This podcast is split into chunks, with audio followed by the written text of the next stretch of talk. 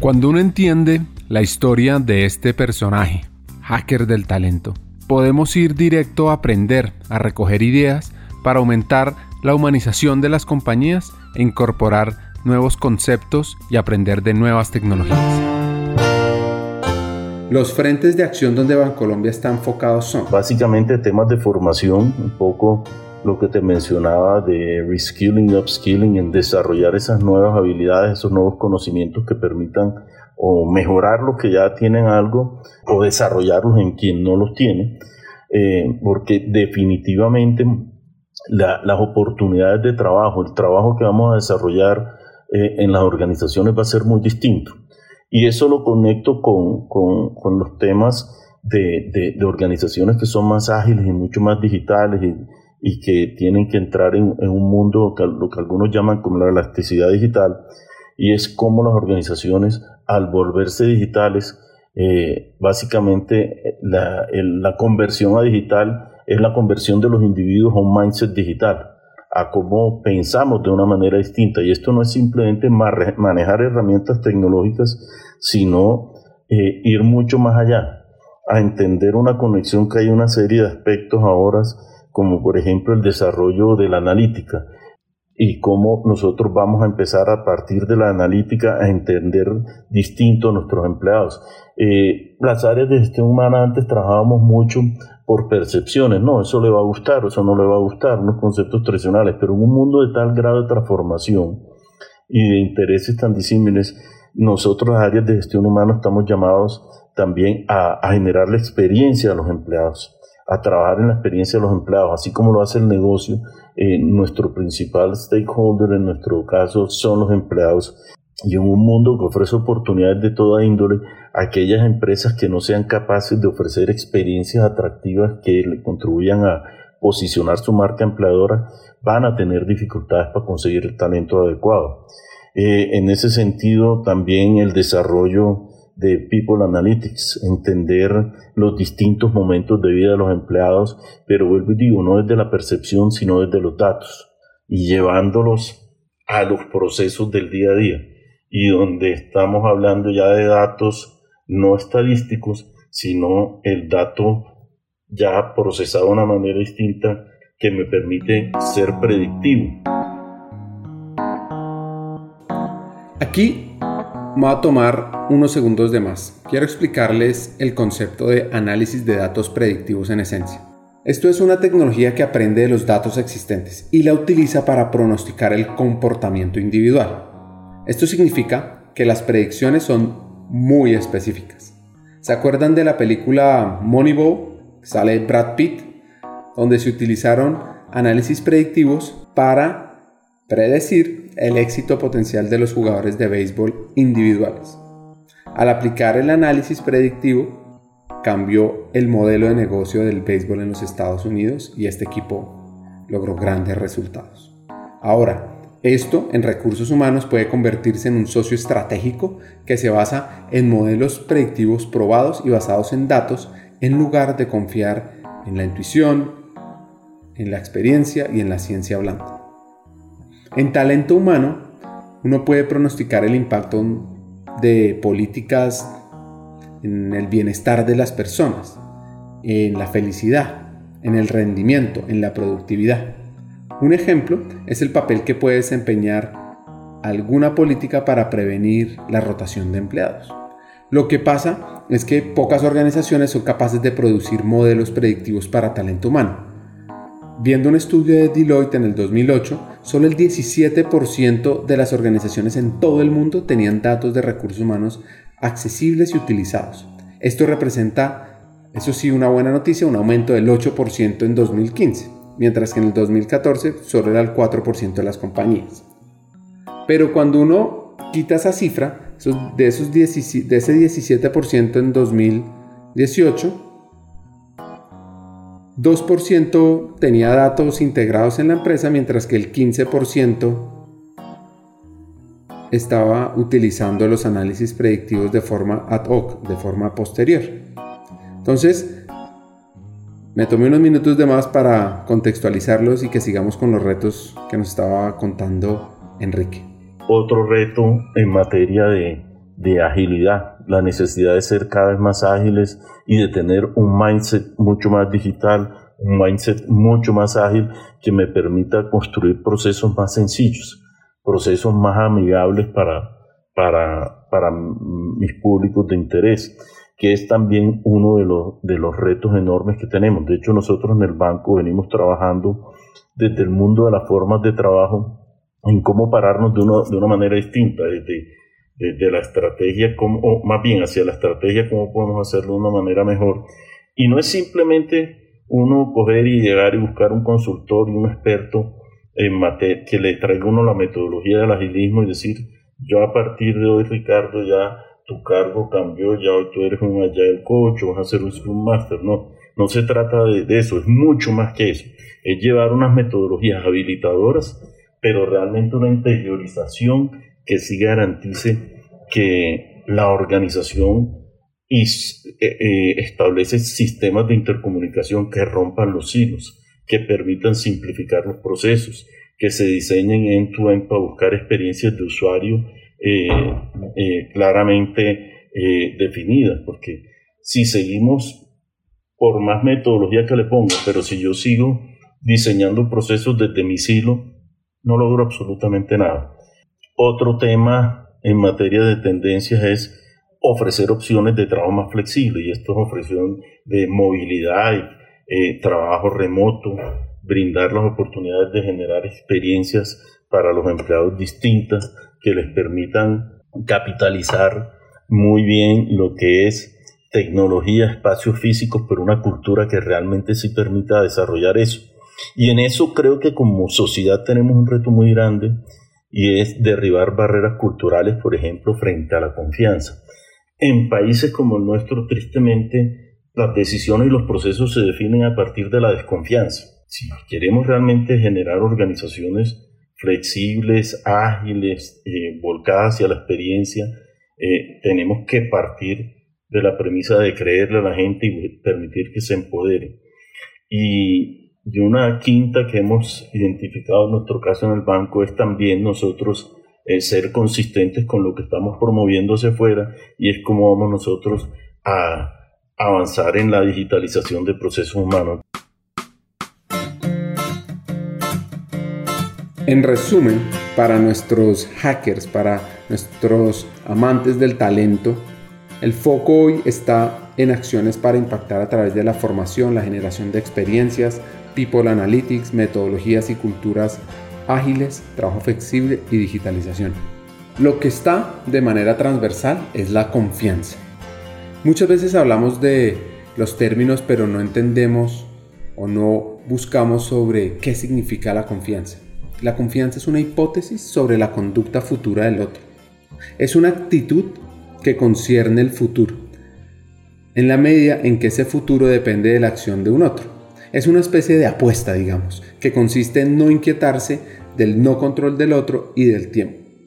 Esta confianza va de la mano de trabajar con otras áreas para avanzar más juntos. Y el rol de talento humano, junto con las áreas de tecnología, mercadeo, innovación, por nombrar algunas, es clave. Bueno, nosotros tenemos en, el banco, tenemos una vicepresidencia de innovación y sostenibilidad que es el área que trabaja eh, de manera directa, digamos, responde por estos temas como, como jalonador. Sin embargo, nosotros trabajamos muy de la mano con ellos porque básicamente estos temas de emprendimiento y demás implican una, una necesidad de gestionar culturalmente estos temas. Entonces, en ese sentido, eh, trabajamos muy de la mano con esta vicepresidencia para uno poder realmente eh, llevar a, a materializar iniciativas de emprendimiento que se puedan gestar desde el, desde el mismo banco eh, o desde el negocio también, pues que, que, también se hace. Entonces, en ese sentido, somos más, digamos, un apoyo a, a otras áreas que responden por, bueno, por estos temas de manera más directa, pero trabajamos con ellas en esos aspectos. Pero donde claramente, te diría yo, el reto y la principal responsabilidad en ese sentido para nosotros es, es culturalmente como entender. Por ejemplo, eh, la banca compitiendo con fintechs. El mundo de la fintechs es un reto enorme para la banca, que no puede uno subestimar cómo vamos nosotros a generar emprendimientos que nos permitan movernos en esa cancha. Eh, estamos muy acostumbrados a jugar una cancha que la conocíamos muy bien y con rivales que conocíamos. Hoy los cambios que se han venido dando en el entorno estamos encontrando que estamos jugando en canchas distintas y con rivales distintos, con competidores distintos. Entonces, en ese sentido, ¿cómo vamos nosotros a, a, prepararnos?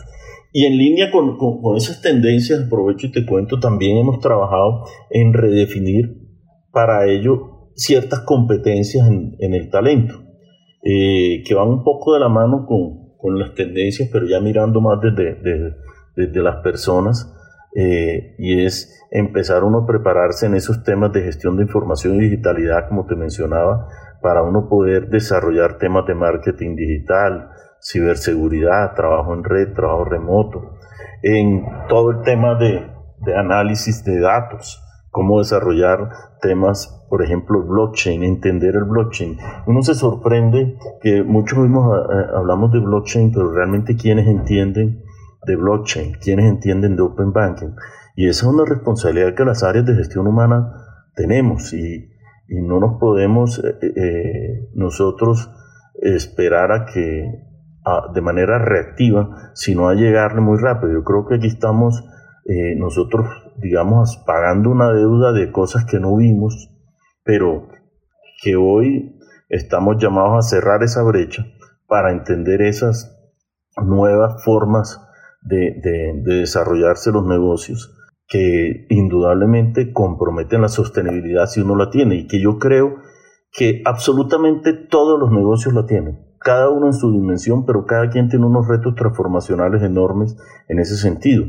¿Cómo entender, por ejemplo, los nuevos comportamientos del consumidor? Un consumidor que valora de manera enorme la experiencia, que muy sensible al precio y ojalá regalado, ojalá gratis, que me podría decir, bueno, pero probablemente a todo el mundo le hubiera gustado en toda la historia conseguir las cosas gratis, sí, pero el consumidor de hoy sí claramente identifica la gratuidad de una manera distinta y es donde uno tiene que reinventar y entender el negocio y que nosotros como banco no podemos limitarnos simplemente a ofrecer una tarjeta de crédito, a ofrecer un, un, crédito hipotecario, en fin, cualquiera de los productos tenemos de una manera muy simplista, sino conectado a un propósito constructivo para generar un valor adicional y generar esos ecosistemas de experiencias para, para el consumidor.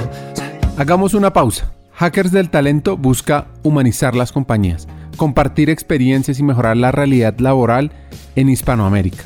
Necesitamos de una comunidad, porque solos imposible. Así que tu apoyo es fundamental. ¿Cómo? Compartiendo nuestros episodios por WhatsApp, por las redes sociales, suscribiéndote a nuestras plataformas y comentando. Ya hay varios que se han montado en esta comunidad. Gracias a Crip Bogotá por tu apoyo y cerramos esta pausa. Continuemos con el episodio.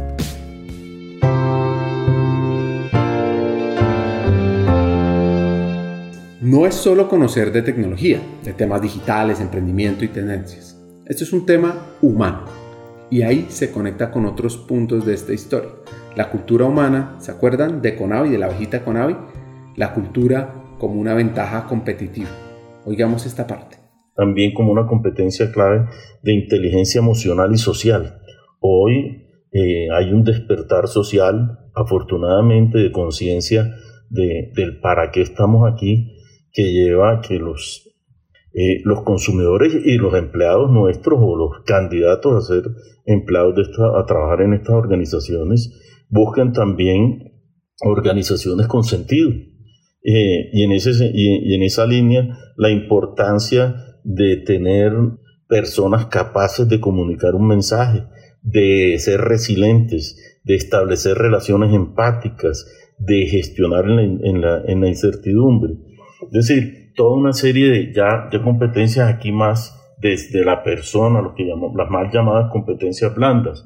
Eh, por ejemplo, la adaptabilidad, esa facilidad o necesidad de entender las distintas culturas, pensamiento estratégico que permita priorizar y finalmente una que siempre estará ahí, que creo que eh, nunca desaparecerá, sino que va evolucionando, que es el liderazgo el liderazgo adaptado a las nuevas condiciones de tiempo, porque soy un convencido de que la, la era digital es la era eh, de las personas. Las, a través de las personas vamos a marcar la diferencia. Y es por ello que hoy más que nunca debemos las áreas de gestión humana identificar dónde es que vamos a agregar el valor a las personas, porque ahí es donde va a estar el gran diferenciador. Y esas organizaciones que logren migrar hacia la digitalidad, pero la digitalidad más como un medio, pero a través de un sentido humano en todo lo que se hace, estoy seguro que van a lograr esa conexión que las hará sostenibles en el futuro.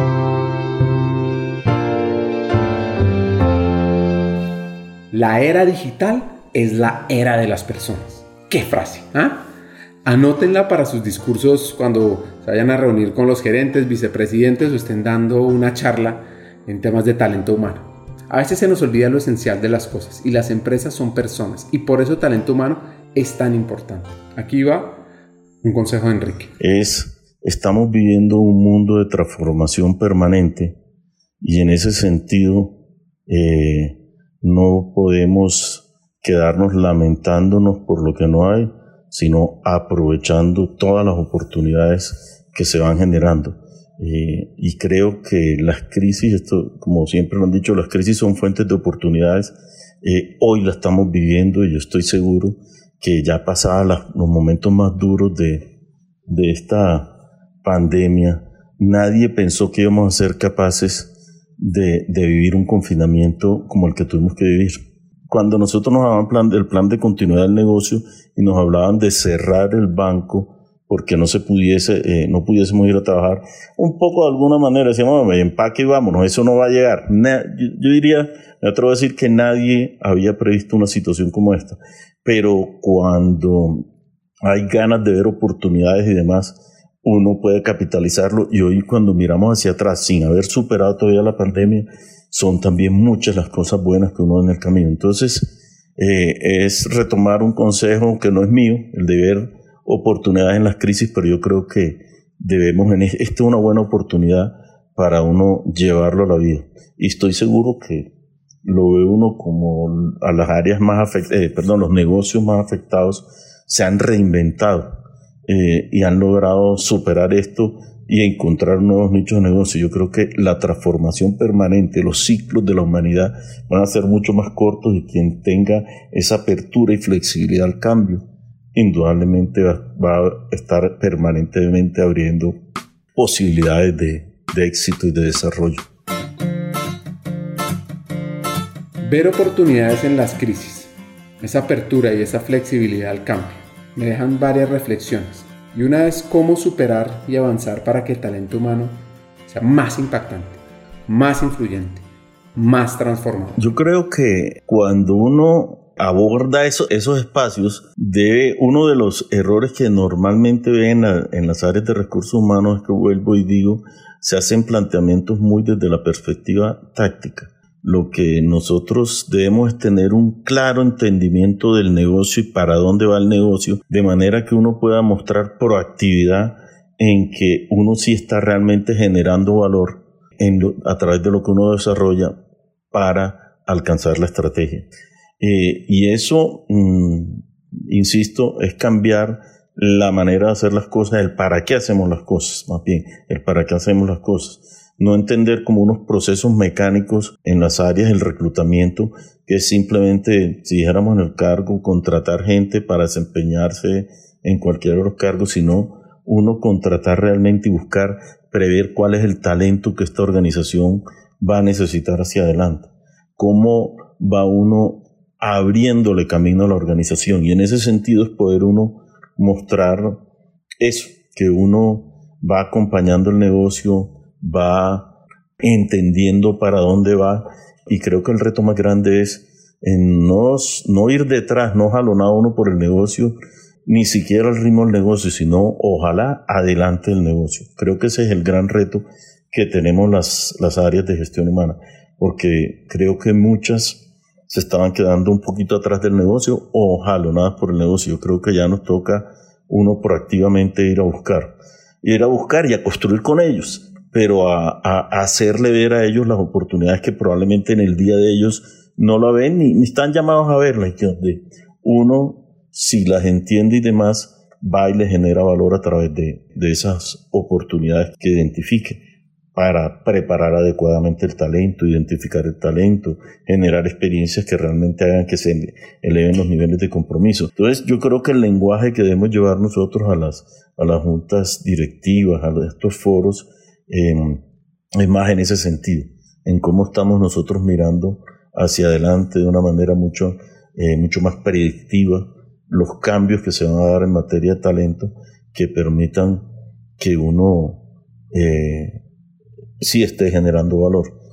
Y hablo ya de pronto de cosas más concretas, pero desde el punto de vista de la formación, mm, desde el punto de vista, por ejemplo, de los programas de sucesión, algo que es como tan elemental y uno se encuentra áreas que, eh, de recursos humanos que nunca han tenido un plan de sucesión armado. Y, miren que es que un plan de sucesión no es tener simplemente unos nombres, sino cómo demuestra uno una integralidad de desarrollo de talento, donde uno dice, eh, lo que vamos a necesitar es esto, los potenciales reemplazos son estos y estamos haciendo esto con horizontes de mediano y largo plazo y no cortoplacismo, que yo creo que es uno de los pecados de las áreas y que, y, que es cortoplacismo precisamente por, porque salimos a apagar incendios por no ser capaces de ver el futuro y para dónde, para dónde va el mundo y el negocio.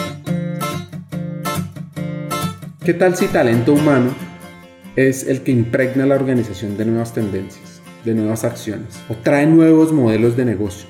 Y esto lo ata a temas de gente hoy, a temas de gente hoy versus el futuro. No sé si es soñador, yo creo que es lo grave. Eso que dice que no es solo acompañar la estrategia, sino, como menciona el vicepresidente de Bancolombia, ir adelante del negocio. Aquí un mensaje final. Yo, yo le diría, yo creo que como área de gestión humana estamos pasando en un momento que puede ser absolutamente maravilloso para posicionarnos, pero también para algunos pueden ser, eh, puede ser la, la, condena mayor si no somos capaces de entender la evolución del mundo y atrevernos a hacer cosas de una manera distinta.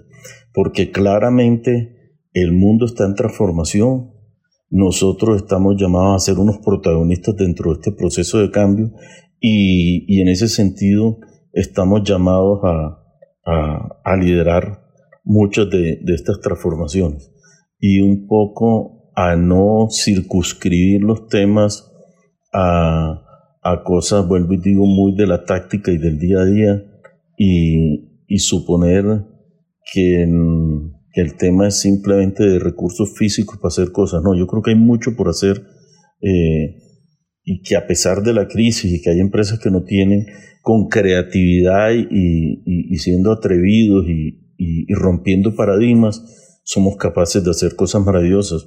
Yo compartiendo simplemente una experiencia, lo que nosotros y, muchas organizaciones han podido hacer ahora de reencauzar sus gastos en épocas como estas y hacer cosas que jamás se nos hubieran ocurrido.